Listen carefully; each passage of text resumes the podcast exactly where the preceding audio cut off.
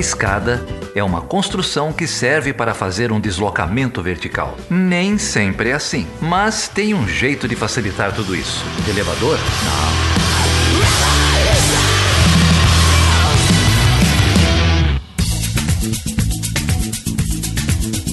Seja bem-vindo e seja bem-vinda a mais uma edição do Chutando Escada. O meu nome é Felipe Mendonça. E eu sou Geraldo Zaran.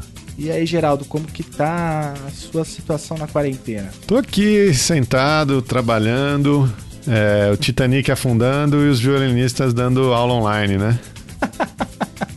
é verdade. É, o IAD quer dizer que o EAD é aquele, aquele famoso quinteto de cordas. Isso, é esse aí. é esse bom. aí. Todo mundo correndo de um lado pro outro e a gente preparando o PowerPoint aqui para dar aula online. Ai, mas enfim. Mas vamos dando aula e esperando o governo acabar, né? É, o governo não ajuda, né? Um, na verdade, é um desgoverno. A gente está diante da crise mais intensa aí da nossa geração e talvez da geração dos nossos pais. E o governo serve para quê? Para tocar fogo ainda mais, né? Para gerar uma segunda crise. A gente tem que gerir não uma, mas duas crises, mas é, o Covid tá até fácil, né? O problema é, é. Ai, olha só que fase nós estamos, tendo que defender o Mandetta, né, do, do DEM, que se tornou a voz da razão aí no governo. Não é? Se desse para lavar a mão com sabão por 20 segundos e se livrar do Bolsonaro, ia ser tranquilo, né? Se álcool gel resolvesse o problema, né? Porra. Ai, olha só, viu? Mas enfim, é, o Bolsonaro é esse asno que nós todos estamos vendo, né?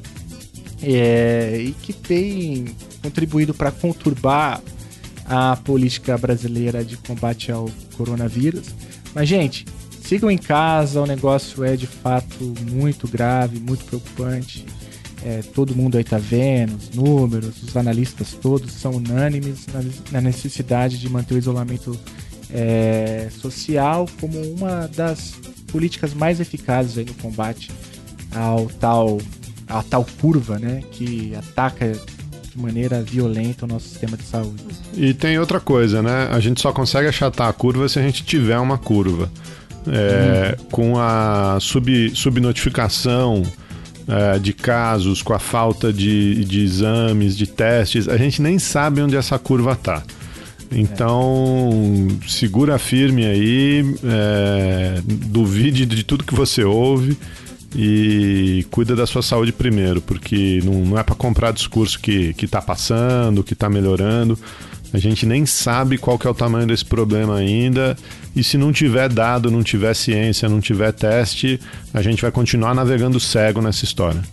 É mesmo. O, o Bolsonaro chamou um grande jejum pro domingo, né? Mas eu queria dizer aqui que na pandemia só a ciência salva, né? Então escutem aí os cientistas, os especialistas, é, porque a gente precisa mesmo levar isso a sério, porque a gente está diante de uma crise sem precedentes. É, primeiro uma crise sanitária, depois uma crise econômica que se avizinha também. É, então força, gente. É um voo cheio de turbulência, mas vai passar com assim, o governo Bolsonaro. E o papo de hoje tem um pouco a ver sobre isso, né? A gente convidou aqui o Alexandre de Camargo para conversar com a gente. Ele é professor do programa de pós-graduação em Sociologia Política da Universidade Cândido Mendes e ele é especialista em estatística, em estatística pública, em história da estatística pública. É, e a gente bate um papo aí com ele como que é, essa, é, como que o estudo da estatística fundamentando políticas públicas tem, tem a ver aí com essa, essas narrativas em disputa e a, a própria proposta uh, do Estado, né? É, a gente é, aprendeu aqui muito com o Alexandre, além de tudo é um sujeito muito gente boa, é, e que antes de defender a estatística é um grande defensor da ciência, né? da difusão da ciência, da ciência dando suporte para a formulação de políticas públicas.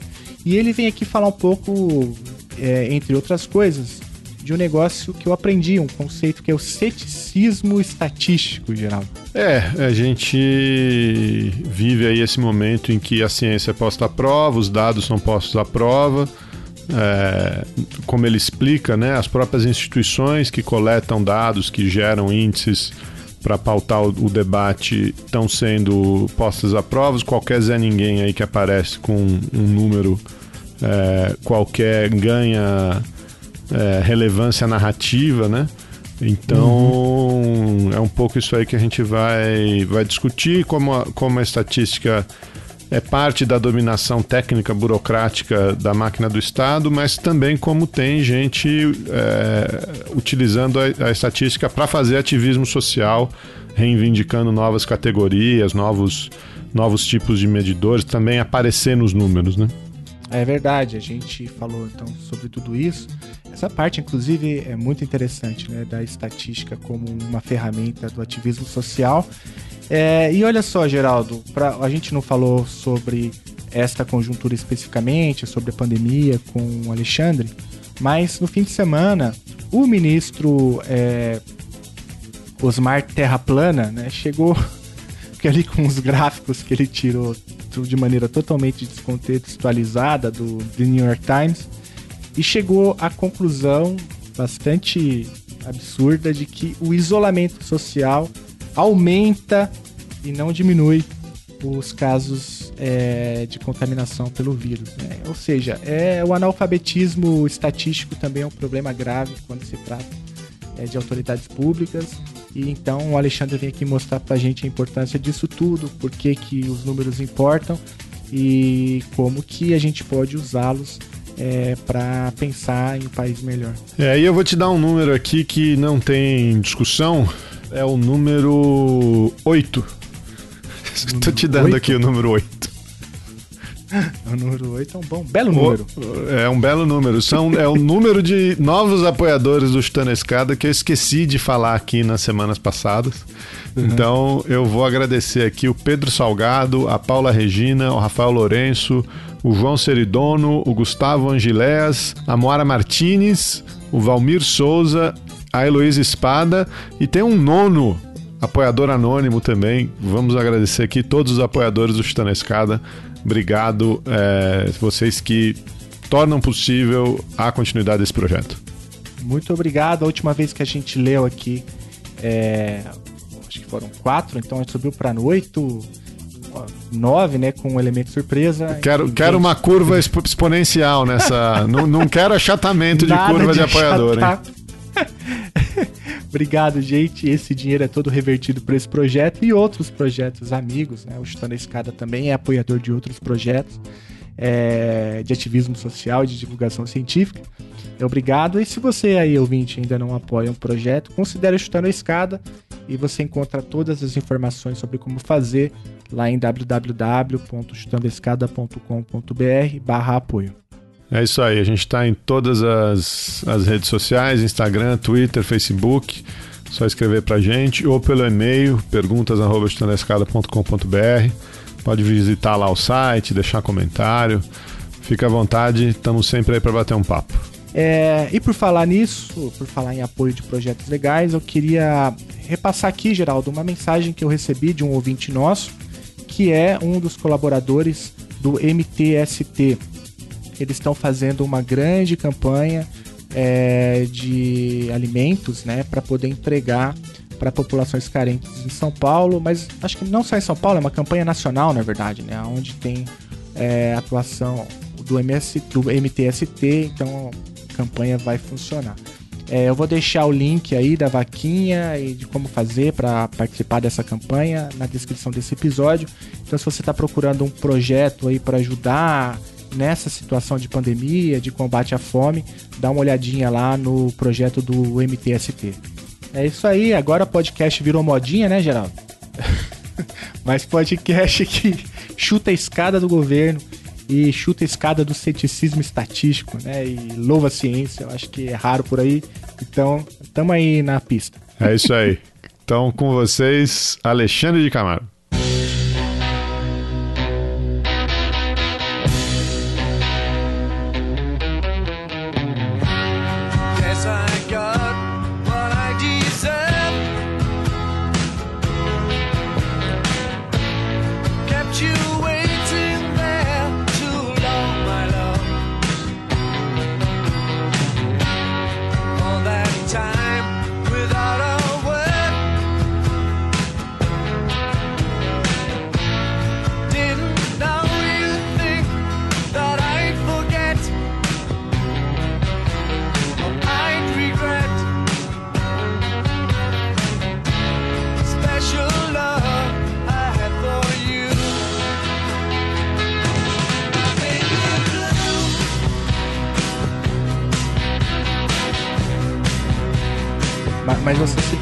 Acho que a gente está caminhando para isso aí, um tipo de darwinismo sanitário, uma necropolítica sanitarista, sei lá, um nome que a gente vai dar para isso no futuro, porque.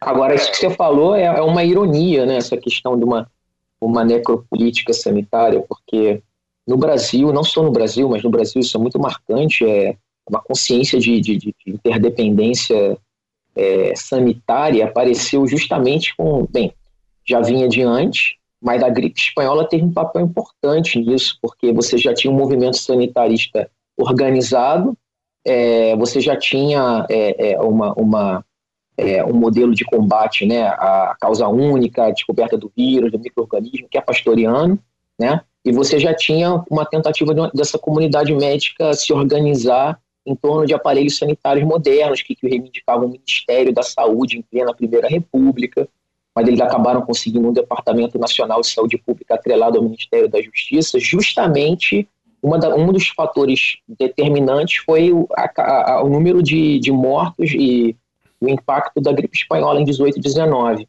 E uma dessas vítimas foi, inclusive, o, Prudente de Moraes, né, que havia sido reeleito para presidente. Aí você teve o Epitácio Pessoa assumindo, isso teve um impacto é, no, no, na, na, na, opinião pública muito grande porque o que estava em discussão na época era justamente como essa é uma discussão que eu faço, fiz na minha tese, apesar de justamente porque as estatísticas sanitárias aparecem ali e tem um papel que nunca havia tido antes, é, de criar esse consenso em torno né, da, da, necessidade de uma política nacional de saúde que não poderia ser combatida, não poderia ser saúde não poderia ser gerida pelo federalismo oligárquico dos estados, das federações, que era descentralizada, educação e saúde, cada estado tinha a sua, cada estado respondia pela sua. E aí os médicos conseguiram desarmar, desmontar esse, esse sistema, não só eles, claro, mas sobretudo protagonizando isso, é, tendo, essa, tendo como pano de fundo o terror da, da, da gripe espanhola. Então, a interdependência social, no, a consciência de interdependência social no Brasil em primeiro lugar, historicamente, é, é, ela é inter, consciência de interdependência sanitária. A ideia de que se você não combater, você deixar a cargo de São Paulo, é, fazer a sua própria profilaxia. Como é que você vai controlar a galera de Mato Grosso chegando nas fronteiras? Não tem como. Né? Teve tempo que o São Paulo queria pagar e pagou, de fato, é, a profilaxia de Mato Grosso. Bancar para não perder sua autonomia estadual, né? Naquele momento era central. E isso, essa fórmula mostrou-se equivocada. E o que se percebeu era que não, a centralização política ela começou, centralização administrativa né, começou a se fazer dessa maneira, tecendo acordos entre Estado e União, dentro daquela, daquele federalismo lá desenfreado da oligárquico da Primeira República. Então, assim, só estou citando esse longa, essa, essa longa digressão para mostrar que a gente está a gente está diante de algo que, num certo sentido, é, o que seria é, é um retrocesso de pensar que o fudido, o pobre, o favelado, etc., é não só uma vida que importa menos, mas ele é um, ele é um corpo, ele é um vetor. Então, ele pega o trem da central, ele pega o ônibus, ele está no centro. Então, só esse movimento, esse movimento em torno da cidade faz com que todos sejam igualmente é, é, é, potenciais é, infectados e vetores futuros, né, pela mesma razão. Isso estava na cabeça dos, dos sanitaristas e de, e de parte dos políticos de 100 anos atrás e não está na, e não está na cabeça da maioria deles hoje. Isso é muito louco. É, essa história toda é muito, muito doida, né? É...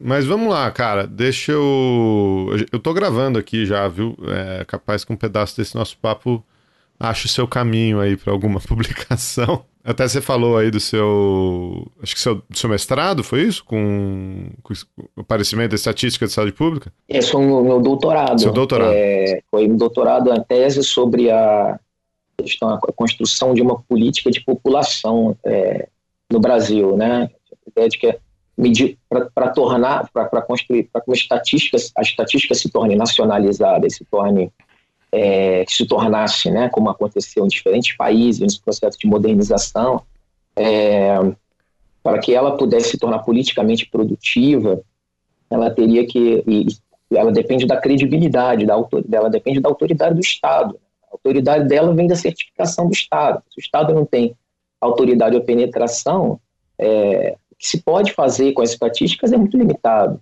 Isso é um dos pontos. Né? A outra questão é, é que então você tem que tornar corpos, em primeiro lugar corpos, antes de serem indivíduos, enfim, mas corpos é, é, é, equivalentes, tornar uma, construir uma equivalência entre pessoas, né, entre indivíduos, entre corpos, como o caso do exemplo da, da interdependência sanitária que eu citei, é, somente assim você pode considerar que eles são é, que, que, uma medida, que um corpo equivale a outro, né? que um, um, indivíduo equivale a outro. Essa ideia de equivalência entre indivíduos mostra que a estatística é, por um lado, primeiro, uma tecnologia liberal, né? É, e segundo, que ela é que, que é muito difícil construir isso em uma sociedade de passado escravista colonial. Mesmo antes nos Estados Unidos, antes da Guerra Civil, um escravo no censo americano era contado como três quintos de homem livre. E isso porque era justamente para não subrepresentar os estados do sul e, ao mesmo tempo, é, manter o, o, o, uma certa proporção representativa. É, e, ao mesmo tempo, no Brasil, essa questão se colocou de outra forma, mas se colocou, obviamente. Não é porque você entra na, na, na República e não é porque você abole a escravidão que a escravidão desaparece, né, da mentalidade das práticas. E essa ideia de que uh, vidas contam, ou de que é, um corpo equivale a outro, um indivíduo equivale a outro, é uma construção de lar na, larga dura na longa duração, não é uma coisa simples. E hoje isso é uma obviedade que a gente não consegue questionar, pelo menos até agora. ô, Ale, deixa eu, eu, eu, Veja que eu sou íntimo, né? Já tô te chamando de Ale e tudo, mas. deixa eu te perguntar, cara. É você falou várias coisas, assim, muito importantes.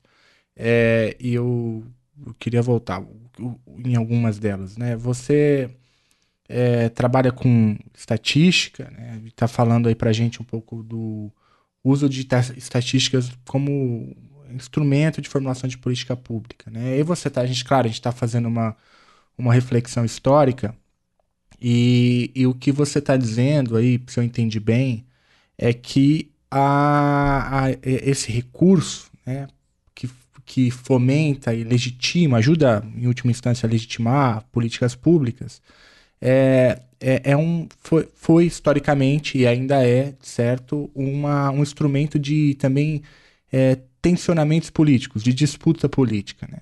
É, e, portanto, é, isso, por exemplo, imagino que seja isso que você queira dizer quando menciona que é, a estatística nasce como um projeto liberal e tal.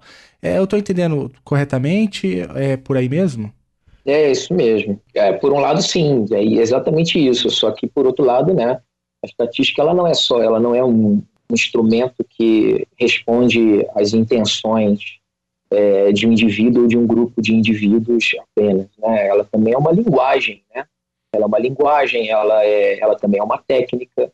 Então, ela, ela, e, ela, e mais, mais importante, a estatística não é só uma, um discurso, ela é uma prática, ela é uma prática de, de, de governo, ela é uma prática de, de dominação, mas ela também é uma prática de, de emancipação, de luta social, né? de, é, é, é de ativismo mesmo. Então, é, é uma prática de democratização, democratização inclusive da, da própria soberania, que é, é quando você tem uma sociedade bem contemporânea, recente, né, da modernidade tardia, a gente vê isso, essa coisa dessa demanda pela, pela soberania de cada um, né, da estatística também tem esse papel, ela não é, ela não é uma, por definição, uma, uma técnica a serviço da dominação e também não corresponde às intenções de um gestor ela, é, esses significados vão ser disputados na esfera pública. Então, isso que, é, isso que eu acho que é interessante estudar. Eu, eu trabalho com a estatística e mais do que com a própria quantificação, que é um, um, na realidade é um,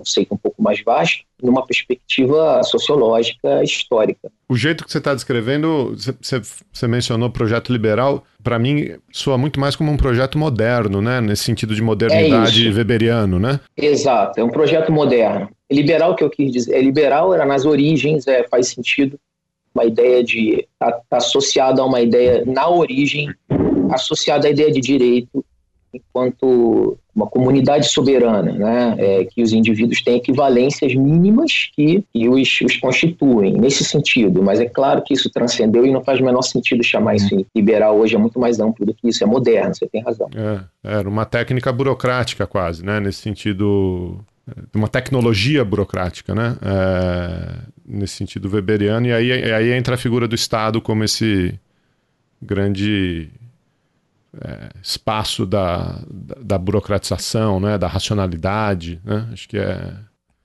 é um pouco por aí. Mas é interessante você falar essa coisa dela ser liberal no, no sentido da equivalência, né, da igualdade, né, é, dos corpos, porque a gente normalmente usa um, um, um sentido de, de, desumanização, né? Falar de número é você desumanizar, né? É, ah, virou estatística. Mas também esse, esse significado é, é, um pouco construído, né? Porque se você olhar pela, pela abordagem que você está dizendo, é isso. Não, então eu, a hora que eu, que eu começo a quantificar a sociedade, o, o senhor de engenho, o, o, o proprietário de terra, o coronel, é, é, é, um do mesmo jeito que o proletário, que o escravo liberto, que não sei que também é um. Então, nivelou, né? Mas hoje em dia a gente tem quase essa coisa do você joga o um número, ninguém ninguém pensa na vida humana, né? Na, na, na, personificação ali da coisa. É, não, é uma maneira de fazer isso, porque aí tem o lado, digamos assim, tem esse lado que você está falando, que é o lado mais, é, digamos, perverso, e que é, é uma abordagem bem, bem frankfurtiana da coisa, né? Que é essa ideia da, da, da técnica como, como dominação e, e, essa ideia da certo fetiche pelos números que acabam levando a, na realidade, a, a é, antes seria, em último sentido, seria antidemocrático, porque você tira você, limita muito, elitiza muito quem pode falar, quem domina né, os fundamentos e o que os números querem dizer, não só as, metodo as metodologias empregadas, e quem pode participar de um debate onde você contesta um número, o significado de um número é, e, e, e, os, a, e, as formas de chegar naquele número. Né? Então, como essa, essa redução acaba fazendo que muitas vezes o debate pareça é, reduzido a, a, grupos muito restritos, né? especialistas, burocratas, é, porta-vozes de, de, empresariado, políticos. É. Então, o problema é que isso existe sim de um lado, né, que a gente tiver associado a qualquer outra forma de, é, de dominação burocrática no presente, mas, por outro lado, é, e eu acho que essa, essa é uma dimensão menos lembrada, é, a estatística, ela, ela ao mesmo tempo, ela está hoje de uma tal maneira impregnada na, na vida das pessoas que as pessoas também estão demandando estatísticas para domínios que antes não eram quantificáveis, né? Por exemplo, indicador de felicidade, e como, como, como tem um indicador que meça a felicidade, né, da, dos diferentes, nos diferentes países, enfim, é, ou mesmo uh, questionamento de como se produz um indicador sobre um, a ideia, o conceito de produto é, interno bruto, é, porque o produto interno bruto ele só conta ele está ele tá embutido nele uma ideia de riqueza que é meramente econômica, né? Ele não contempla uma ideia de riqueza cultural, por exemplo, né? Consumo cultural, né? Ele não ele não, não, não contempla a ideia de biodiversidade. Então quem está quem tá, quem tá no plano de fundo lá atrás, nos bastidores, fazendo muitas vezes a luta por ampliação dessas categorias, é justamente, sobretudo, movimentos sociais. Né? Então, é, é, é uma discussão é uma discussão aberta e complexa. Né? É exatamente o que, você, o que você colocou. Por um lado, me parece a ideia de uma como que as estatísticas ajudam a mistificar né, intenções do projeto de dominação, porque se tudo vira um número também, então tá, a outra face desumanizada da, da, da estatística da quantificação fica muito clara. Mas, por outro lado, são aqueles próprios grupos que mais é, procuram reumanizar né, as práticas sociais e, e, e, e denunciar a, a, dominação é que muitas vezes tentam é, ou recorrer às estatísticas ou reinventar, alargar os seus, suas formas de utilização. Ain't no sunshine when she's gone. It's not warm when she's away. Ain't no sunshine when she's gone, and she's always gone too long. Anytime she goes away, wonder this time where she's gone.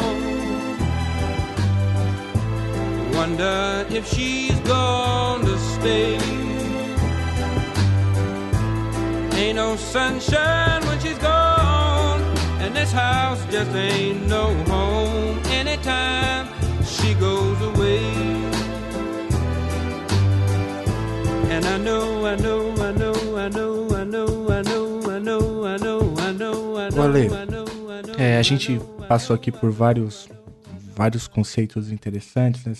a, estatística como uma tecnologia moderna, enfim, agora você traz a dimensão é, do, de um certo ativismo né, social que demanda né, inserção nesses indicadores que são produzidos pelo Estado. É, são, são muitas questões que eu acho que. e paradoxos, inclusive, né? Porque ao mesmo tempo que inclui, também desumaniza, como vocês estavam conversando agora, é, eu acho que e lá atrás você também fez questão de diferenciar a estatística como uma, um método, né, como uma tecnologia e a maneira como ela é, é utilizada, a maneira como ela é incorporada, é, quer seja pela burocracia do, dos estados ou quer seja pelos movimentos agora que começam a se organizar é, para se inserir nesses indicadores. Né? É, o, mas antes a gente entrar, eu acho que na na resistência, né? Eu acho que o ativismo social e como eles se organizam para poder é, se sentirem representados nos números, porque eu entendi que é por aí que a tua fala estava indo agora no final. É, eu queria dar um passo atrás, assim, porque é tanto o Geraldo quanto é, você, Alexandre, é, mencionaram que parece que essa é uma é uma realidade né, da formulação da política pública. Não, a estatística é uma tecnologia é, quando bem utilizada, muito importante, é, tanto do ponto de vista da eficiência, também quanto do ponto de vista da redução dos custos e tantas outras vertentes que a gente pode olhar. É, mas uma, uma coisa que é, eu tenho percebido, e você também nos seus trabalhos tem apontado para isso, é que me parece que nessa conjuntura há uma certa resistência à utilização dessa tecnologia por parte, é, enfim, de alguns grupos no poder, dessas extremas direitas e assim por diante, que começam a questionar, inclusive, o, alguns dados que, para muitos, dados consolidados, mas que começam a ser, enfim, questionados por esses governos, como o governo Bolsonaro. É, então, o que está acontecendo, cara? Porque é, veja, claro, o, a, essa tecnologia tem números paradoxos, mas agora a gente tem visto um tipo, parece um novo de ataque, né? A, a, a séries estatísticas, as séries históricas, inclusive, é, me corrija se eu estiver errado, com paralis, paralisação de alguns indicadores, né, por parte do governo brasileiro. O que está rolando? Como que você explica? O que está acontecendo? É, nessa conjuntura, especificamente nesse tipo de, de emprego aí da estatística como um instrumento de formulação de política pública? Eu acho que, é que tá, você tocou um ponto enfim, fundamental. Não é de hoje que, que, que, que as autoridades, os, os governantes, é, eles se. É, primeiro, eu queria marcar que os governantes, parte da questão, digamos, é, da, da, da, ideia liberal é, moderna da estatística tem a ver com o fato de que ela estabelece padrões, protocolos, né? E, e, e protocolos de objetividade em que é, os governantes precisam observar, mostrar que estão observando, né? É, e, que, e que sem os quais eles não, é, que ajudam a, que eles não façam, que ajudam a restringir é, uma discricionariedade, né? E que portanto permitem que eles não não não não façam, não manipulem com, com, com ampla margem é, é, as margens de, é, da sua posição é, dentro da estrutura política. E isso é importante, quer dizer, só essa questão de, de como que ter que reportar os números, você, ou, ou você ou um governante se vê obrigado sempre a, e essa é a questão de fundo que está antes da sua pergunta sobre o, o ceticismo, a, a desconfiança da, das, das estatísticas de hoje, é que os governantes eles precisam provar se, seu, se o seu, seu governo e sua agenda é eficaz é, através dos números ou, ao contrário, precisam se defender de números ruins é, minorizando o impacto ou tentando atribuir algum outro significado. E isso já é uma questão muito característica nossa da modernidade, enfim, isso é, uma, é, isso é, é, é uma questão no Brasil, é século XX, enfim, avançado, por exemplo. Dito isso, a outro, outro ponto é que é, não é de hoje que existe um movimento de desacreditar dados, mas o problema é que antes, justamente por essa razão que eu dei, né, o fato de que eles precisam os governantes precisam se referenciar neles, para o bem ou para o mal. Mas é, esse, esses dados eram criticados de maneira local, direcionada, é, em particular em relação a uma pesquisa, a uma metodologia de pesquisa empregada. É, o que você está tendo agora é o ataque às instituições produtoras de dados. Isso é novo. Quer dizer, muitas vezes não se ataca diretamente as instituições produtoras de dados, mas, mas ao se atacar a própria finalidade de uma determinada pesquisa, ou ao atacar é, é, uma série histórica, né, estatística, você está indiretamente também atacando essa instituição. Então, quer dizer, é, isso, isso é novo, porque é um movimento que vem se organizando, que a, a era da, vamos dizer assim, não é a era da pós-verdade, né, que é um, um conceito que explica tudo e nada, porque é muito mal definido, mas é, é, é levou de roldão, também está levando também, botando a crise os grandes reguladores públicos, que são técnicos. E a estatística não é diferente, né? não foge à regra. Então, é, é essa ideia de que é, você pode ter um número e se o número contra, se contrapõe ao resultado do que o IBGE, o IPEA, o FGV produziram, e quem é esse, esse outro número que é, digamos, mais favorável ao governo, foi produzido pela o José Ninguém SA, né? o José Pouco Mais do que Ninguém SA, é, ele, essa questão, muitas vezes, já que, se, que antes seria fundamental, já não se coloca. Né? É, está se perdendo no, a, a, produção em massa de informação hoje, inclusive de volume de dados, coloca em, não em xeque, mas é, é, ajuda a, a, cria uma neblina em torno da legitimidade, da autoridade da competência da, do, do, produtor de estatísticas públicas, né? É, isso é fundamental. Essa é uma, uma das essa é uma questão fundamental, porque é uma das razões pelas quais é, as instituições nacionais de estatística, como o IBGE, elas produzem estatísticas públicas. Elas não produzem sondagem de opinião, elas não produzem estatística de intenção eleitoral ou qualquer outra pesquisa de, de, de, de, de percepção né, é, de sensação de insegurança, por exemplo. Eles não produzem isso, né, porque são, na verdade, é, seriam são pesquisas quase etnometodológicas, porque necessitam de pesquisar mensurações de, de subjetividade, não, de percepções, né? Isso, isso por quê? Porque elas, se, elas resguardam a sua autoridade e a sua competência dessa forma. Esse foi o modelo, né, é, vamos dizer assim, histórico até aqui.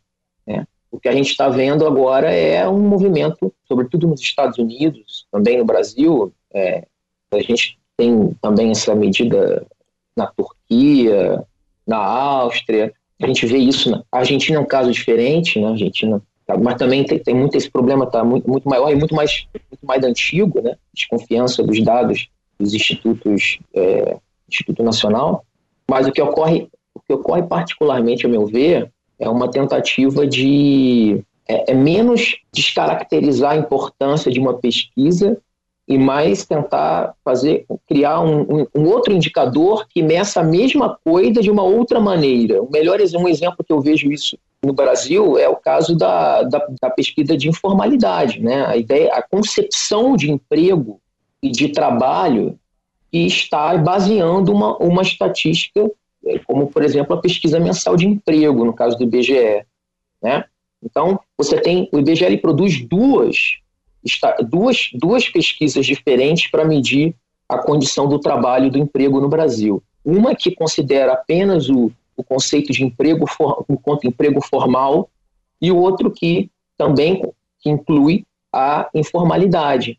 É, o que você vê em, em sucessivos pronunciamentos é, do, do, Bolsonaro, é, e já inclusive do Guedes também, é a tentativa de que de é, suprimir essa diferença entre emprego formal e informal e fazer com que haja uma só pesquisa, ou seja, obviamente a pesquisa que considera menos restrita, né?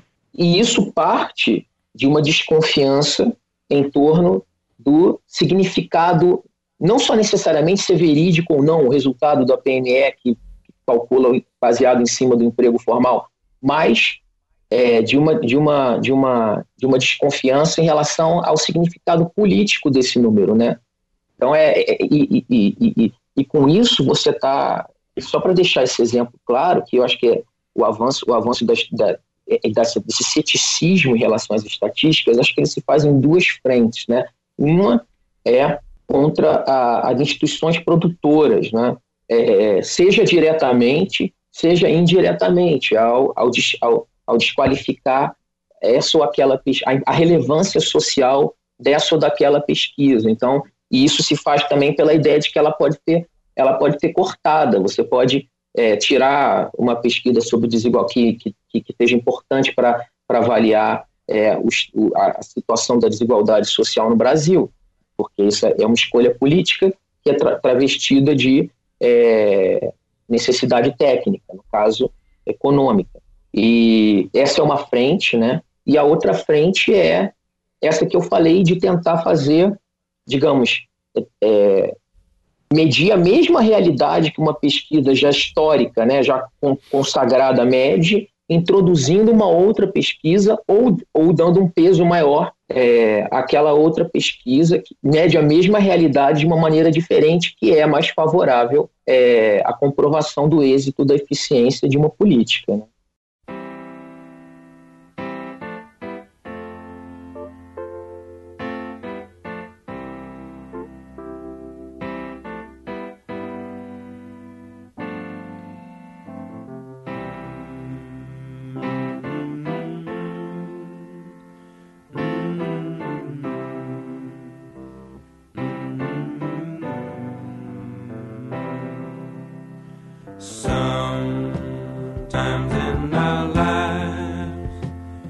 Alexandre,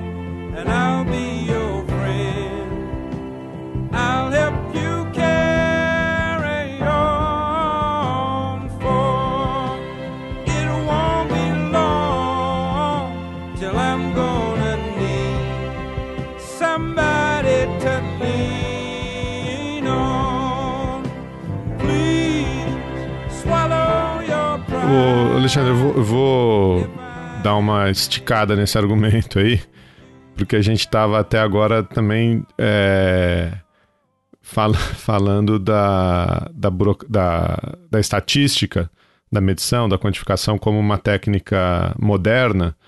É, e eu acho que sem querer a gente acabou de citar um outro exemplo aí de antimodernidade desses governos, né?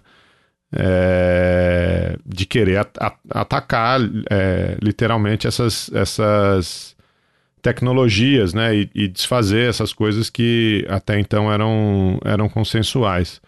É, você mencionou algumas das, das instituições que fazem essa, essa coleta de dados, né? É, o IBGE, IPE aqui no Brasil. E, e esse exemplo do, da pesquisa informal de, de emprego é, é ótimo. É, a gente teve um outro exemplo, é, que aí não se trata do, necessariamente de uma pesquisa, mas de uma tentativa de distorção é, que ficou famoso aí no, nos últimos dias, que é a história do PIB público e do PIB privado, né? É, que para qual, que qualquer economista é uma brincadeira de mau gosto, né? Enfim. Mas o que eu, o que eu costumava é, falar quando as pessoas falam, ah, o PIB privado, não sei o que tal. É, eu dizia assim, bom, tenta reportar esse PIB privado para o FMI, para o Banco Mundial, é, e ver se eles aceitam essas estatísticas, essa, essa metodologia. É, do mesmo jeito que a gente tem órgãos aqui, né, conceituados, etc., é, é, essas metodologias elas têm alguma consagração internacional também, né? É, para comparação, para algum critério de mesurabilidade e tal. E aí acho que de novo entra nessa coisa do antimodernismo, do antiluminismo, que é o mesmo governo que ataca as instituições internacionais, né? Que ataca o multilateralismo, que ataca tudo. Uhum. Eu não sei se eu tenho uma pergunta aqui, mas nesse campo né, de, de, de quantificação, estatística, é, esses, esses organismos internacionais, é, eles também é, coletam dados ou pelo menos é, determinam metodologias, padrões? Tem, uma faceta internacional, não? Olha, Geraldo, esse ponto é bem, é, bem interessante, porque na realidade, é, essa faceta internacional essa, essa ideia de criação de uma, de uma, de uma coordenação né, estatística mundial pela qual se faz uma, uma, uma só sociedade internacional, é, então, no caso, uma comunidade internacional, mas enfim, no século XIX você pensava mesmo como uma sociedade internacional. É, ela, vem, ela, ela, vem no século XIX, ela vem com os primeiros congressos internacionais de estatísticas, é, cuja primeira edição foi em 1853, que é, na realidade, o segundo congresso temático, né, por área acadêmica, científica, de todas as áreas do saber, inclusive as exatas. A de física, se eu não me engano, é a primeira em 1851 e a estatística é a segunda.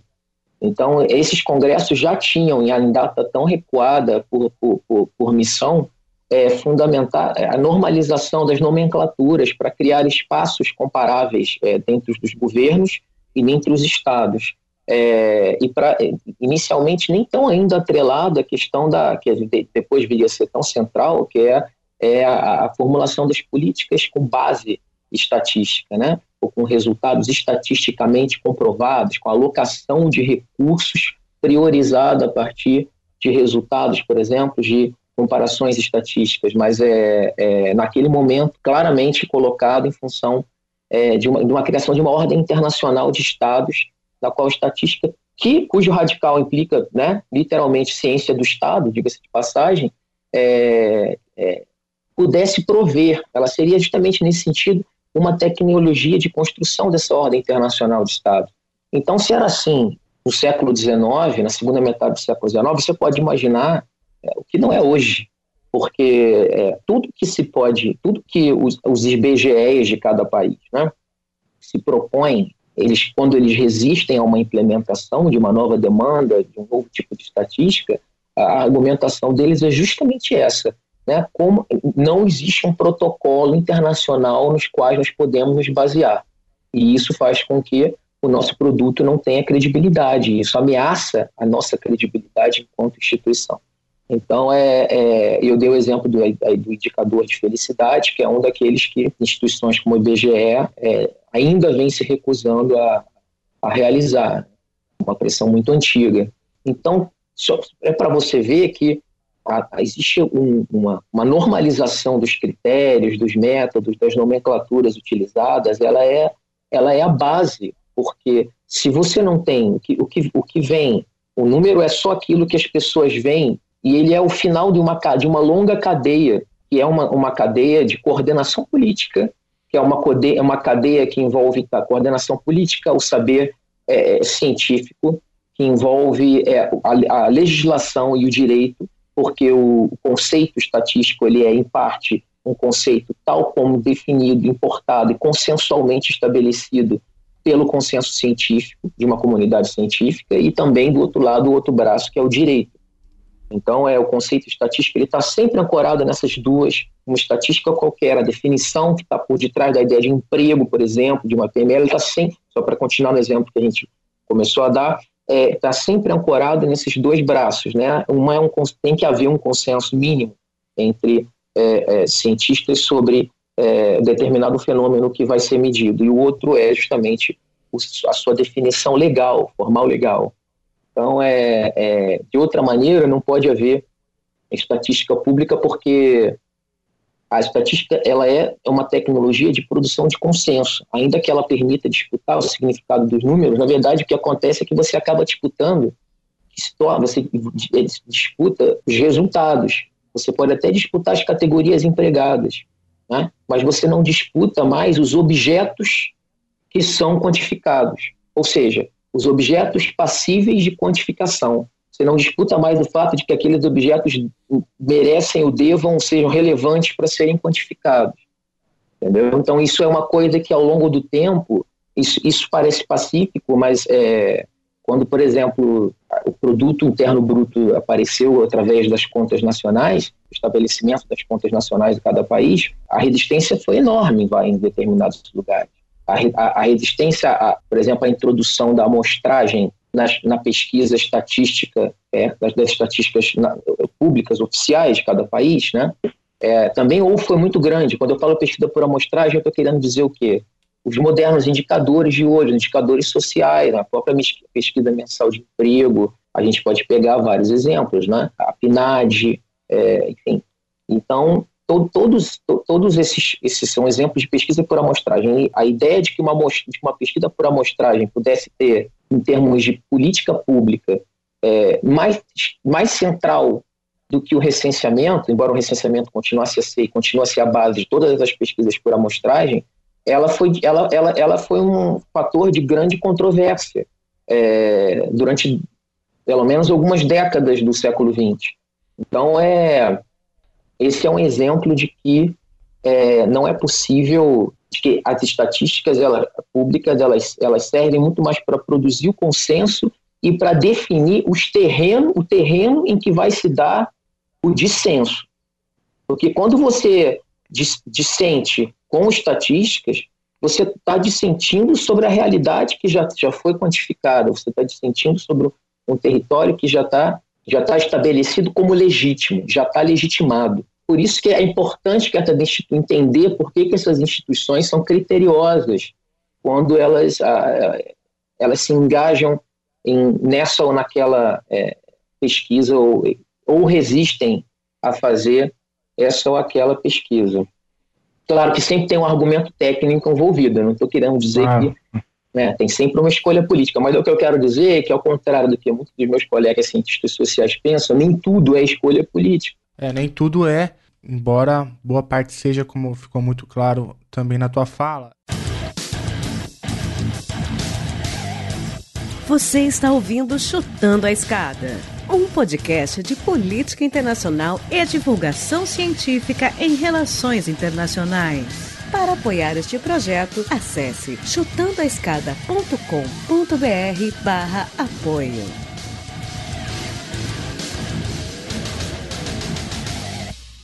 eu de novo vou trazer isso para a conjuntura, né? Tenho essa quase que necessidade de tentar aplicar os conceitos e as ideias que você está é, nos trazendo para entender o mundo que nos cerca, né? No caso brasileiro, é, o que uma coisa que chama muita atenção é, é, foi o caso do, do IBGE, que já foi citado aqui na conversa, Aliás, antes, né, o próprio Bolsonaro já várias vezes já atacou o próprio IBGE, que, segundo ele, já desde 2019 falando que o IBGE, enfim, não captava a realidade, e aqui muito ligado à questão do emprego, né? É, os indicadores de emprego não, não eram bons para o governo, e aí, não, é porque o IBGE não capta direito, não faz direito, e a culpa é, enfim, do, das metodologias e tal. Mas o Bolsonaro não é tão articulado, é, então não sabia articular bem. Mas o próprio Guedes, é, essa é uma forma educada de. para não chamá-lo de idiota, né? Mas o, o, Guedes, é, em, já em 2019, veio com a tese da necessidade do enxugamento do censo demográfico, é, agora já de 2020, que agora não sei como vai ficar, né? É, e, e aí isso gerou uma reação, eu acompanhei um pouco de longe na imprensa, né?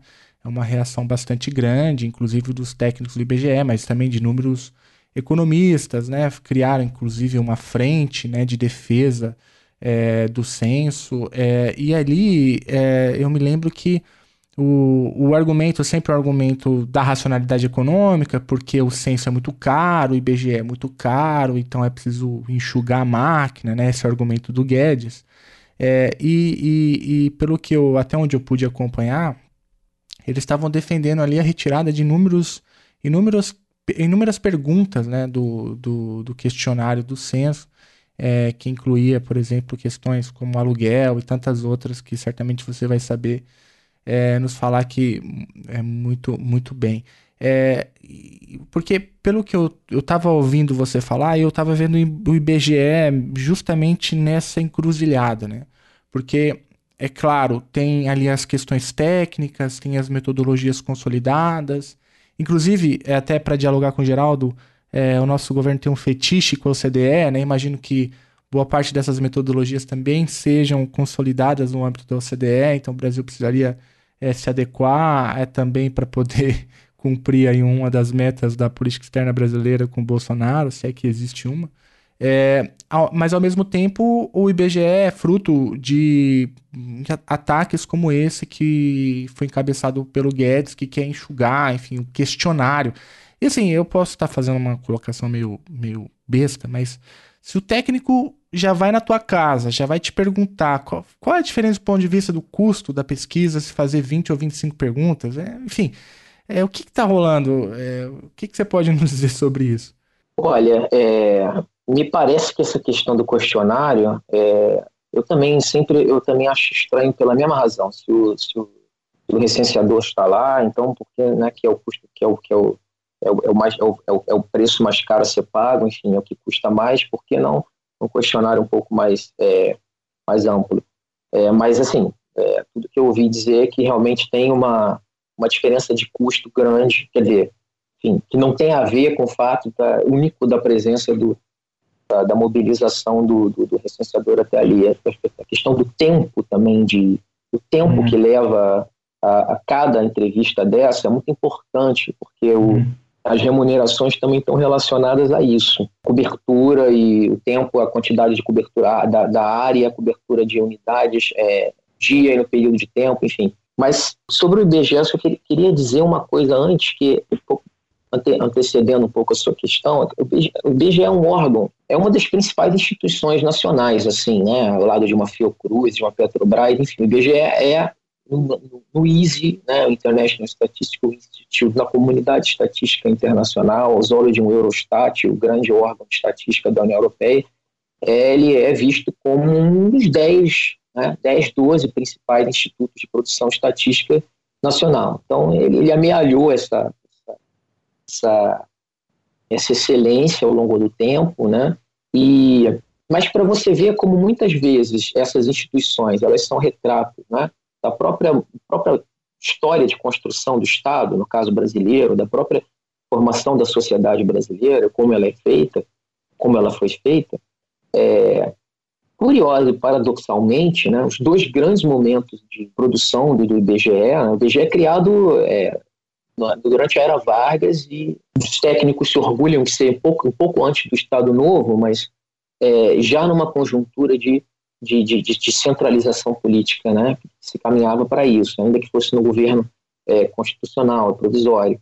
Depois, é, a gente, nesse momento, você tem a construção do BGE, a, a, a, regularização da atividade censitária, finalmente os censos passam a acontecer a cada 10 anos, porque isso não acontecia no Brasil, né? Haviam sido, não haviam sido muitos os censos realizados, eles, não, não houve censo em, em, em 1900, o censo foi anulado com resultado considerado é, equivocado, os resultados foram anulados, em 1910 não houve censo, em 1930 não houve censo, enfim.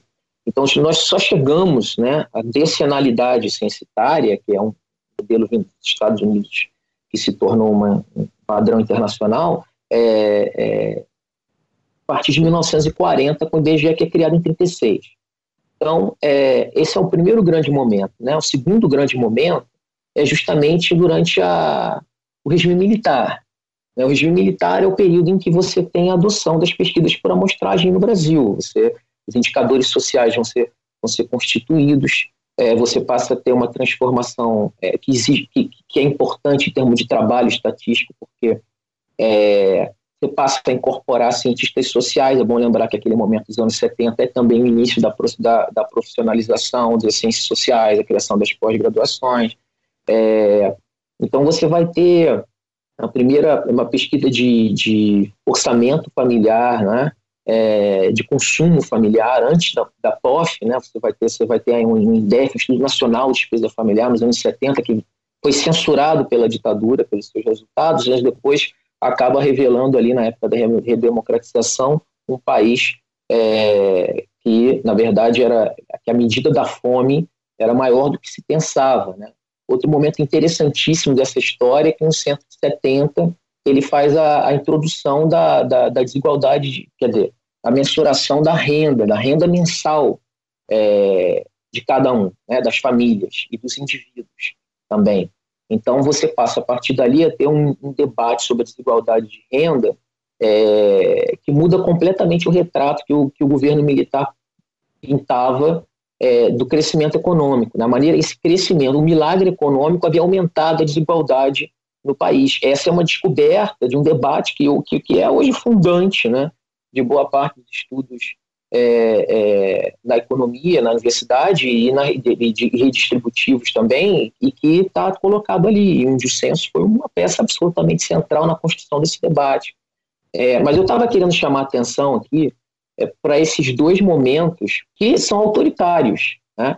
Então, como todo o resto, da, como toda a sociedade brasileira e outras, e outras instituições também de excelência no Brasil, o IBGE se tornou democrático com a redemocratização, o desafio de atender né, a informação de a necessidade de informação de eh, grupos organizados, movimentos sociais, ONGs, etc., e de incorporar né, representantes desses grupos na própria dinâmica de produção, sobre como contar, como, como definir as categorias das pesquisas, o que é mais relevante, como priorizar, enfim. É, isso é um movimento de anos 90, né, que começa nos anos 90.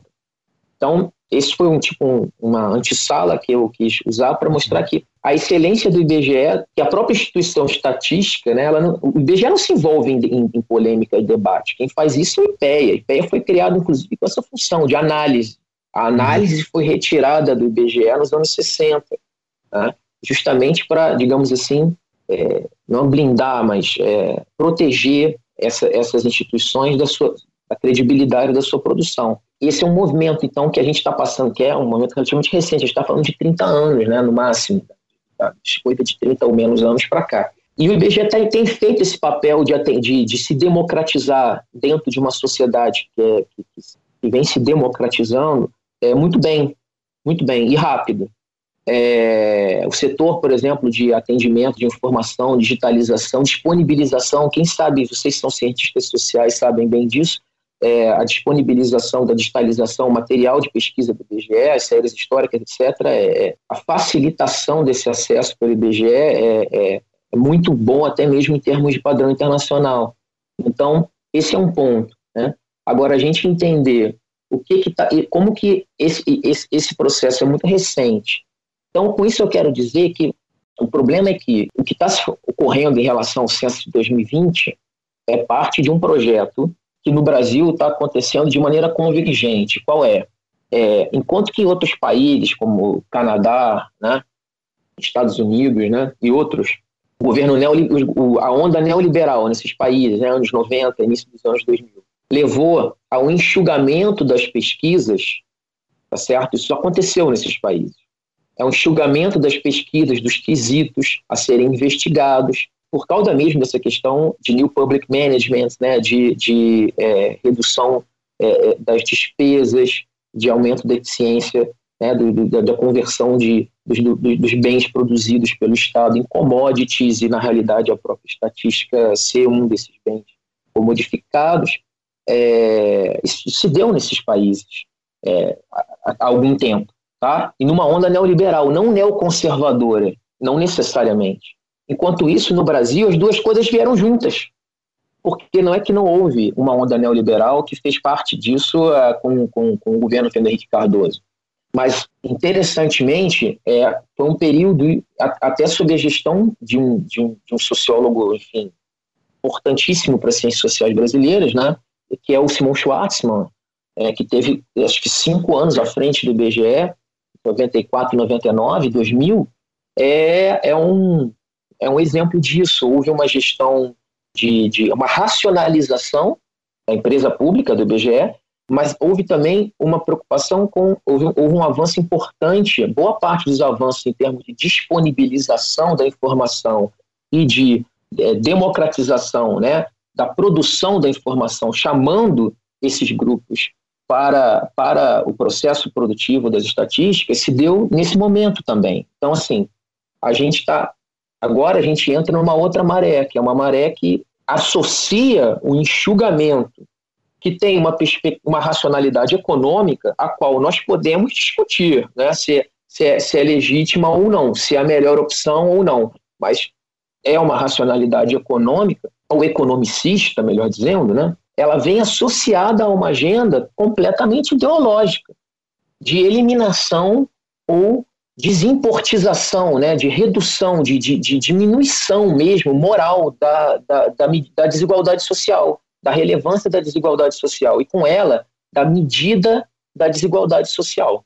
Ou seja, o governo na via Guedes, na, no, braço, no braço Guedes, no, no braço do Ministério da Economia, ele se coloca como um, receituário neoliberal ortodoxo que tem já aí é, 20, mais de 20 anos nesses países que eu me referi em termos de experiência estatística e hoje já está é, em larga medida superado.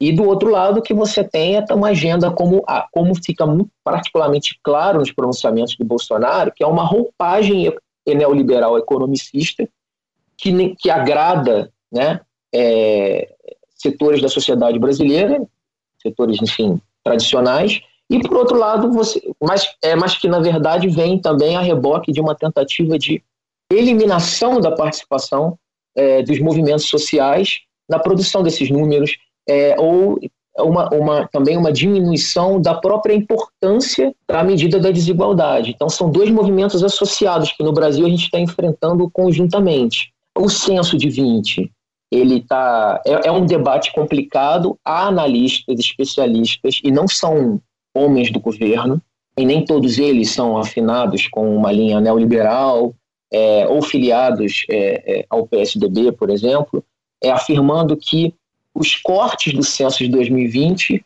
poderão ser compensados com o, é, o que a PNE, a POF, a PNAD, enfim, né, a pesquisa orçamento familiar, a pesquisa mensal de emprego e a pesquisa nacional de amostra de homicídios vão poder mostrar. Ainda mais agora que você tem a PNAD contínua. Mas há uma outra leva que é maior e mais barulhenta e é também mais é, encorpada, né, de, de analistas, é, ativistas e também acadêmicos, é, estudiosos e, e, sobretudo, corpo técnico dessas instituições como o BGE em peso, em peso, alegando que o corte no, na, no censo é entregar um produto mutilado. Estou aqui reduzindo, mas é algo assim. Esse não é um debate resolvido, esse é um debate em andamento, um debate em construção. É difícil dizer se, se retirar a questão da, da, da, da informação do, sobre o aluguel no censo, o quanto ela, ela, ela pode impactar, por exemplo, né, para usar o exemplo que você citou, é, a política de moradia do governo, né, de alocação de recursos para moradia popular, né, uma vez que não se sabe, por exemplo, com clareza o quanto que isso pode ser suprido por, pelas outras pesquisas. Mas a gente sabe que o difícil hoje é, é, é, é, ver através da, da retórica, né? Tipo, a intenção é essa, né? É diminuir o, o, o custo e a, e a, relevância de uma política dessa, como se ela não, não tivesse a relevância que ela tem. Mas, é, por outro lado, existe uma tentativa de se esconder atrás do argumento técnico de que a PNAD contínua dispensa esse tipo de quesito. Então é isso, é um debate não resolvido. Eu até tenho minha minha posição, mas é algo que ainda que tá, que ainda está em, em análise.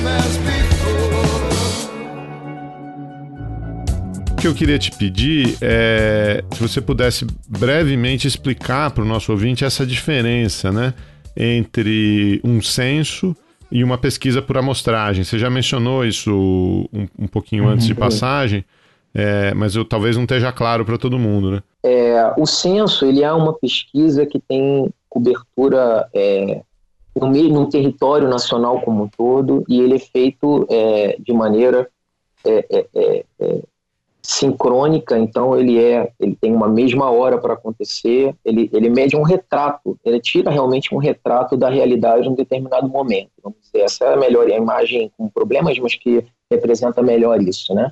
Então é, ele, ele, ele tem uma, uma, uma tem uma pretensão de uh, exaustão, exaustividade, né? exaustividade, uma contagem que é exaustiva, enquanto que uma pesquisa por amostragem ela na verdade ela, ela recorta um universo é, dentro de um universo bem maior e é, de acordo com os critérios de seleção das variáveis e também do objeto, né, da própria pesquisa. É, só que todas essas pesquisas por amostragem, o que, o que faz a, a, o recorte desse universo subjacente a cada pesquisa por amostragem, ele é feito com base nos resultados do censo que aí você tem uma noção, digamos, do universo, é o senso que te dá o universo todo, por isso que ele é exaustivo. E a escolha da, da pesquisa por amostragem ela é feita não de maneira aleatória, mas ela é feita é, a partir dele.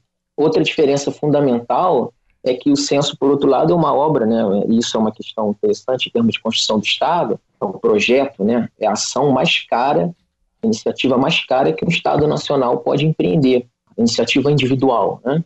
é feita como um projeto único, né? é, de uma vez só. E ao mesmo tempo, exatamente por isso, ele não é só muito caro, mas ele também tem resultados muito lentos. Né? Ele demora muito tempo para ser feito, para sua apuração é praticamente entre um a dois anos, pelo menos. Os resultados finais podem levar três anos, pelo menos. Enquanto que a pesquisa por amostragem ela é contínua, ela permite que você cria uma rotina, inclusive uma rotinização dos usos dos dados nas políticas públicas, que também nesse sentido é uma grande diferença a partir do momento em que as pesquisas por amostragem se tornam realmente incorporadas dentro da estrutura do Estado. Então, que no Brasil se dá ao longo dos anos 70. Né? Há pesquisas mensais, como a pesquisa mensal de emprego, como a POF, de orçamento familiar, há pesquisas que são é, é, é, bimensais ou semestrais, anuais, como a PNAD costumava ser, e agora ela é, agora ela é contínua.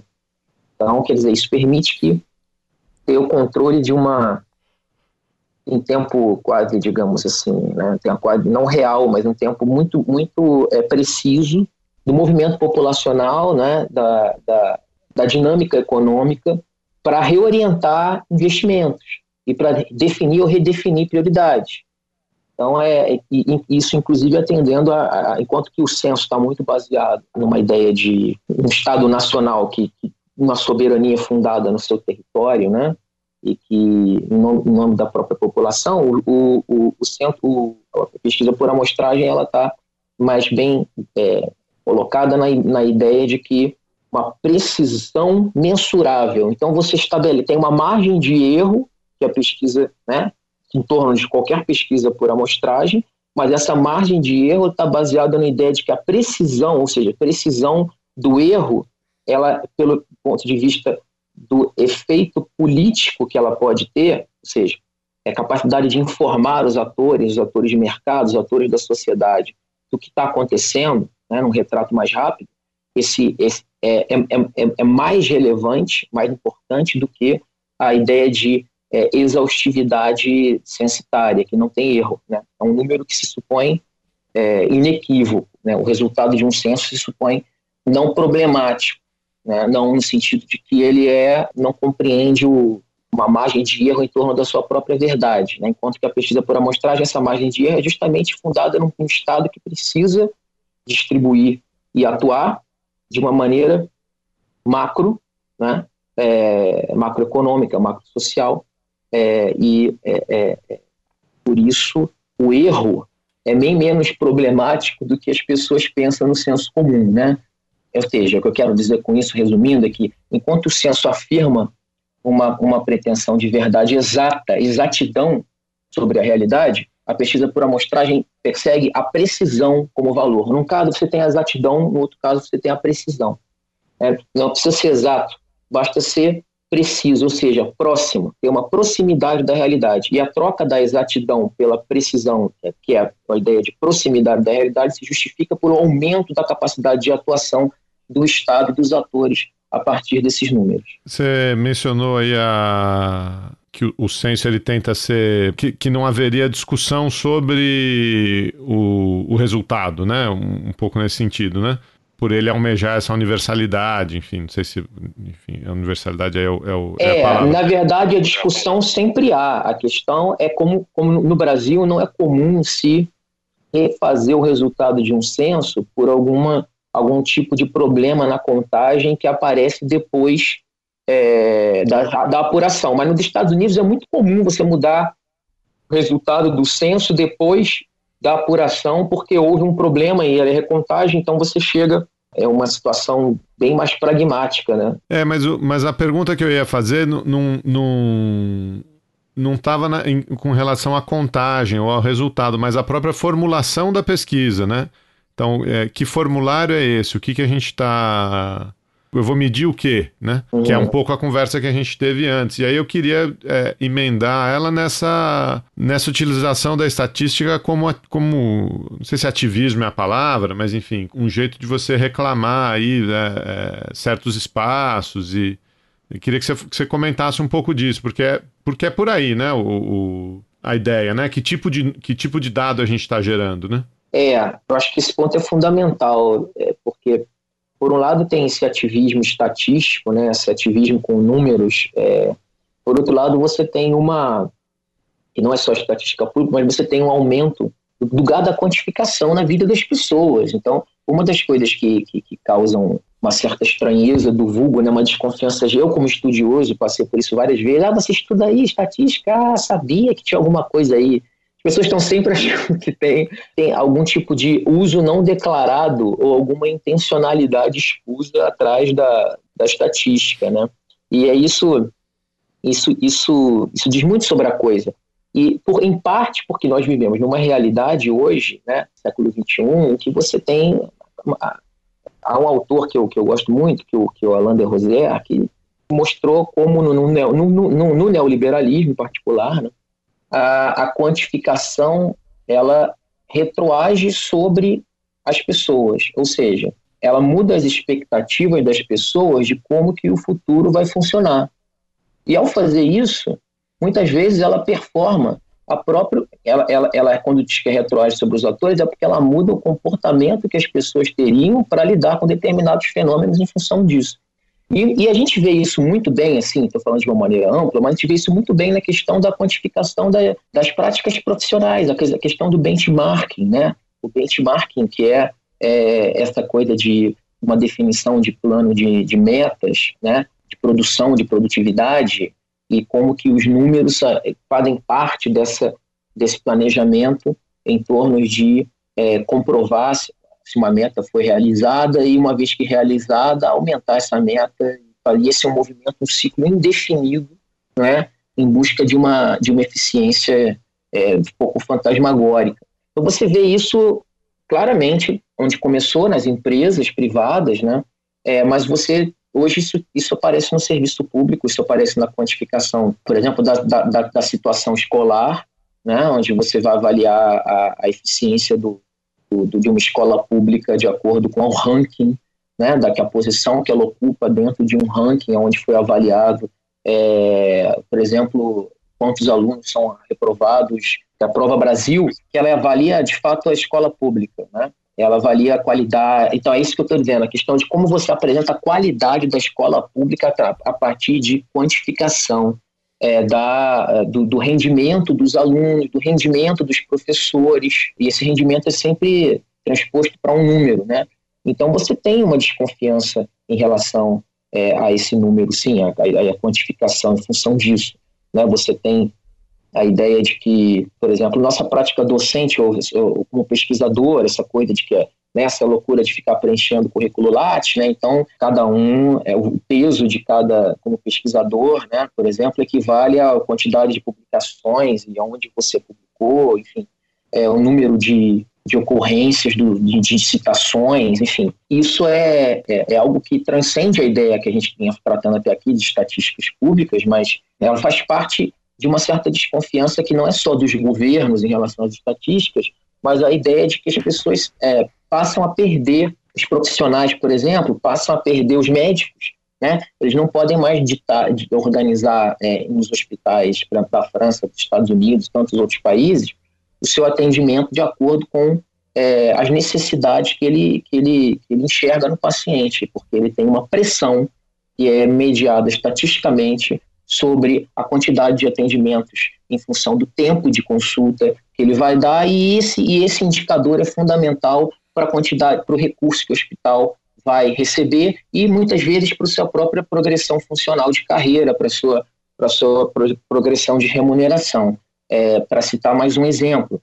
Então, é, é, esse quadro de coisas faz com que a, a, estatística seja vista com, com uma, uma, uma, algo que, ao mesmo tempo, é, é uma bruxaria da modernidade, né? Porque a pessoa é, é, ela, ela produz efeitos gigantescos de poder sobre a, a vida das pessoas e as pessoas não conhecem é, quais são os processos que estão imbricados e que, e que, e que muitas levam, que, que levam o quê? A dominação, e nesse caso específico que eu citei, a deposição das competências que as pessoas têm, os profissionais, a competência do médico formado, né?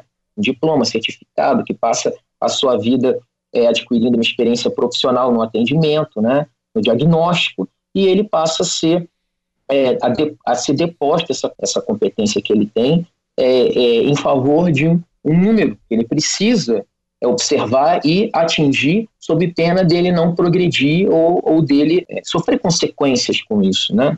Então, quer dizer, isso para dizer que a gente vive um estado como nunca vivemos antes, de, de, de um modo de dominar com números, né? Dominar iniciativas, dominar é, a vida dos indivíduos, né? É uma, uma racionalização da vida que é também uma forma de é, esvaziamento de sentido né, da própria prática profissional. E aí sim, eu acho que o número está tá associado a isso, sim, não por, por natureza, né, mas pelo, pelos tipos de, de uso é, que é, as tecnologias de quantificação têm hoje no neoliberalismo, é, esse esvaziamento de sentido dentro de práticas que você que, tão, que são é, subjetivamente engajadas, como o trabalho. Né? Então você tem uma, uma, um sistema de vigilância mútua onde o número exerce uma função capital um papel capital, por um lado. E por outro lado, na linha do que você tinha colocado, a gente tem um, um ativismo com números que hoje se manifesta na questão das estatísticas, por exemplo, as estatísticas raciais, né, que tem um pouco a ver com a questão da cidadania que você colocou. Né? A França, por exemplo, cada país tem a sua história, porque tem a sua tradição, tem, essa, tem a sua tradição cultural, tem a sua cultura política e tem também uma tradição estatística nacional, vamos dizer assim. No caso da França, por causa da ideia de república, né, é, na França nunca se contou a raça das pessoas. A divisão dos indivíduos, a classificação dos franceses em termos raciais é algo considerado absolutamente sectário e perigoso. Né? É, até hoje, embora cada vez mais as, as pressões aumentem, isso não, não é feito. Nos Estados Unidos, por outro lado, é a base, né? é a base do sistema americano, grande parte é em cima das estatísticas raciais. Então, esse é um exemplo que mostra que a questão tem que ser observada de acordo com, com o debate de cada país.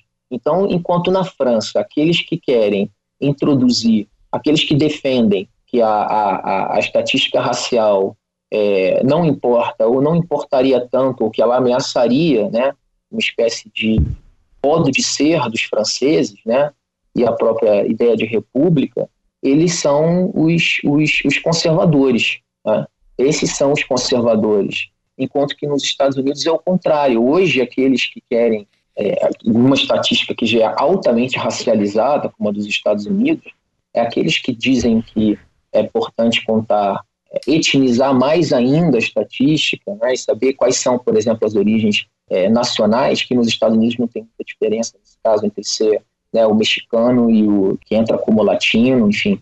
É, essa, essa, é muitas, é, esse é um argumento conservador, é uma demanda conservadora. Então, cada caso tem uma, uma, uma dinâmica diferente, é um debate.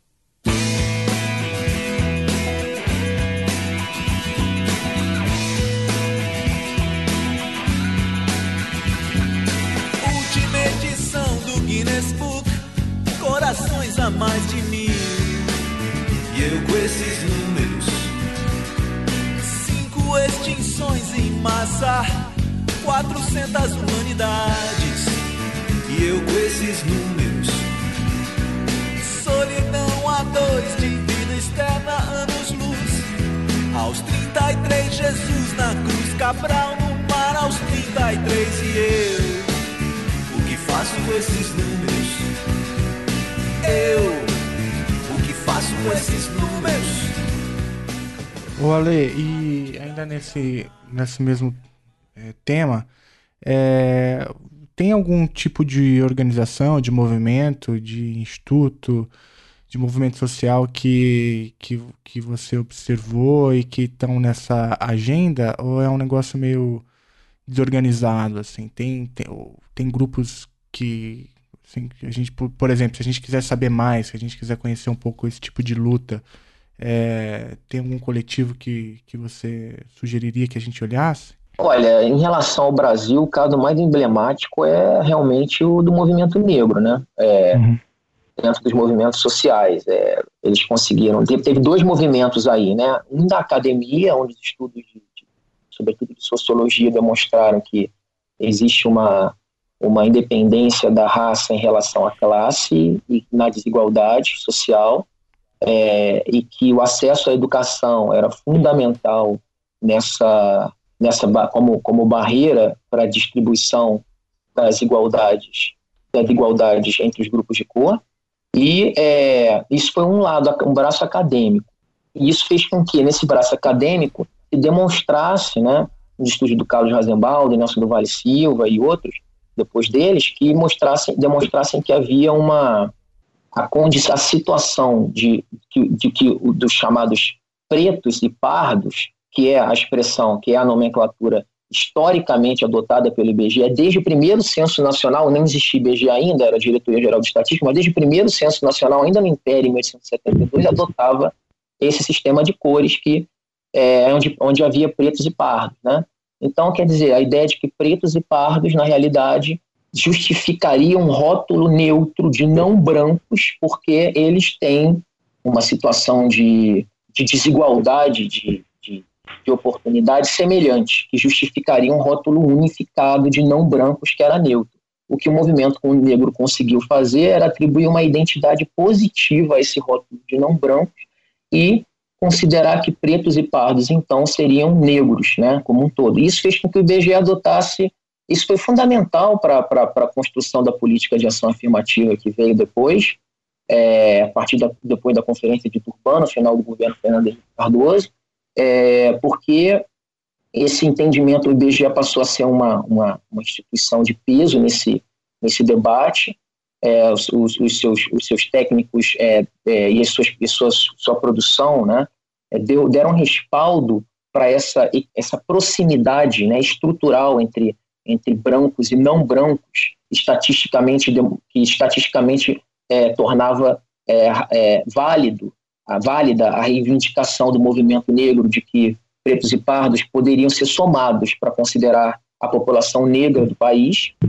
então, a gente pode dizer que, nesse caso, o IBGE, mas também não só as elites estatísticas, técnicas, mas os, os movimentos sociais e, e, e a, a, cientistas sociais, enfim, as universidades foram tiveram um papel, digamos, uma formou-se uma rede, né, nem sempre com perspectivas compartilhadas, mas é, com, com, denominadores comuns é, em torno dessa, desse entendimento e uh, a gente passou a ter um, a construção de uma, uma, nacionalização, uma política nacional de ação afirmativa, sobretudo no ensino superior, mas não só, no acesso ao ensino superior, mas não só, construída em cima da estatística do IBGE, né? dessa forma redefinida. Uma estatística em que até então pretos, pardos, né, até os anos 80, né, pardos eram muitas vezes é, associados a uma ideia, visto como uma categoria de um gradiente né, entre branco e, e preto, né, e a partir de então esse gradiente, esse entendimento de gradiente é denunciado como uma estratégia de branqueamento e pardo então passa a ser assumido ou se aproximar de preto para compor a população negra. Esse entendimento foi fundamental é, nas políticas subsequentes que mobilizaram ação afirmativa, e a, a, seja do ensino superior, né, é, seja também recrutamento para a administração, setor público, e de modo que a gente, a gente vê, só para dar um exemplo disso que você perguntou, para estreitar, como, como existe uma politização da classificação racial, né, que ela é bem radical, né, ela é bem, bem intensa, então, eu acho que, acho que a politização das classificações é mais clara, especialmente no Brasil, é, e que, obviamente, denotando a questão do ativismo, é, isso fica mais, mais, mais impressionante no fato de que algumas associações elas tendem, especialmente aquelas relacionadas ao campo da religioso brasileiro, das religiões afro, elas tendem a associar é, a declaração de, de, sobre religião no censo, por exemplo, estamos sendo de uh, umbandista ou candomblessista, com a condição é, de cor e raça, como sendo pardo e, portanto, sendo negro. Juntando esses dois grupos que são absolutamente distintos, é? que nada autoriza associar é, um ao outro dessa forma, fazendo com que esses grupos, dois grupos distintos, convirjam na formação, uma expressão do que seria o contingente é, de negro no Brasil, definido com base em uma identidade cultural é, é, muitas vezes atávica, né? uma ideia de ser negro, de se expressar, que, que passa pela religiosidade, pela, que autorizaria essa associação, né? que é feita de maneira absolutamente arbitrária, no caso, né? do ponto de vista é, sociológico, enfim, ou, antropológico, né? ou até estatístico, para você ver que aí você tem um número que reforça, né? reforça a presença do, do, do, elemento do movimento negro, do elemento do negro na sociedade brasileira e reforça a sua pauta de reivindicação. Então, é difícil dizer que tem um, uma, uma, uma associação que faz isso, né? Uhum. É, porque existem várias. Né? Essa ideia de, de, associar o candomblé e o, e o umbanda com, por exemplo, a condição, a cor e a raça, na né? raça dos indivíduos, quando na raça negra.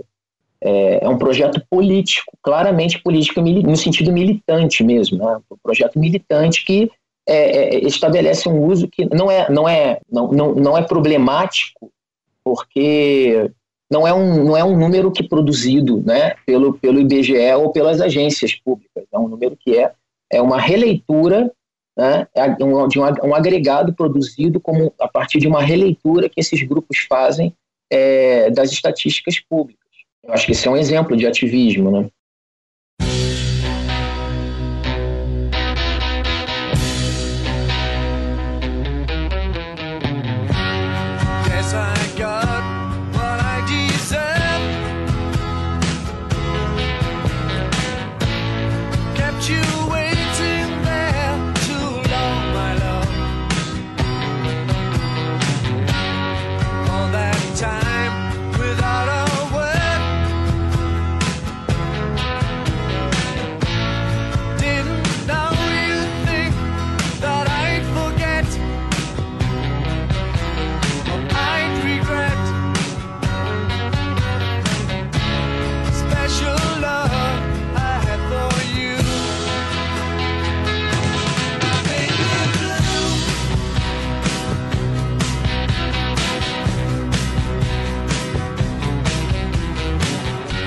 E. Não, e a outra coisa assim, você acha que a gente não tocou em alguma coisa? Tem algum.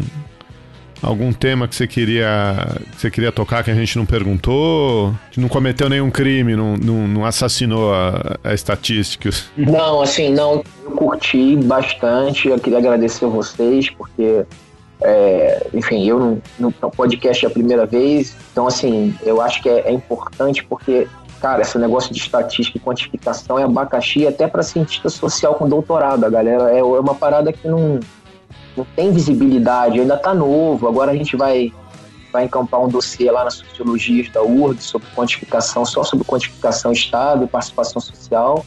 É, mas é isso, cara. É, tem que. Eu acho que tem, tem o papel que vocês fazem aí de, de fazer uma, uma mediação né, entre conhecimento acadêmico e, e a vida, enfim, o dia a dia das pessoas e as questões que estão tocando o cotidiano aí, as malditas questões, é, além de ser super, super importante.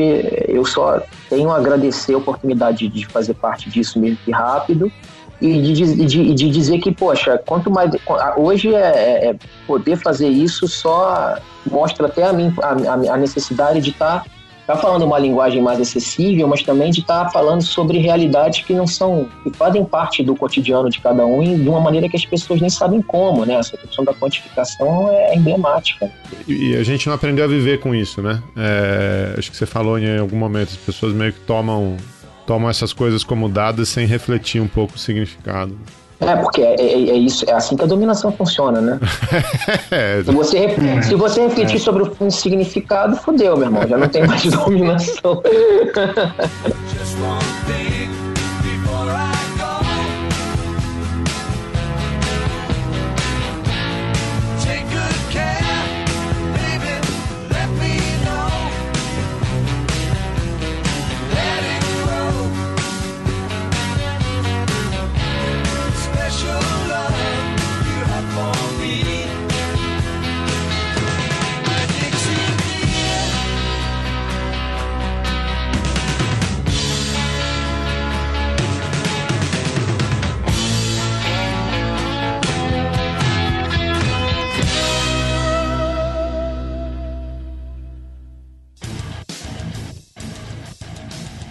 Você acabou de ouvir mais um episódio do Chutando a Escada. Para apoiar, acesse chutandoaescada.com.br barra apoio.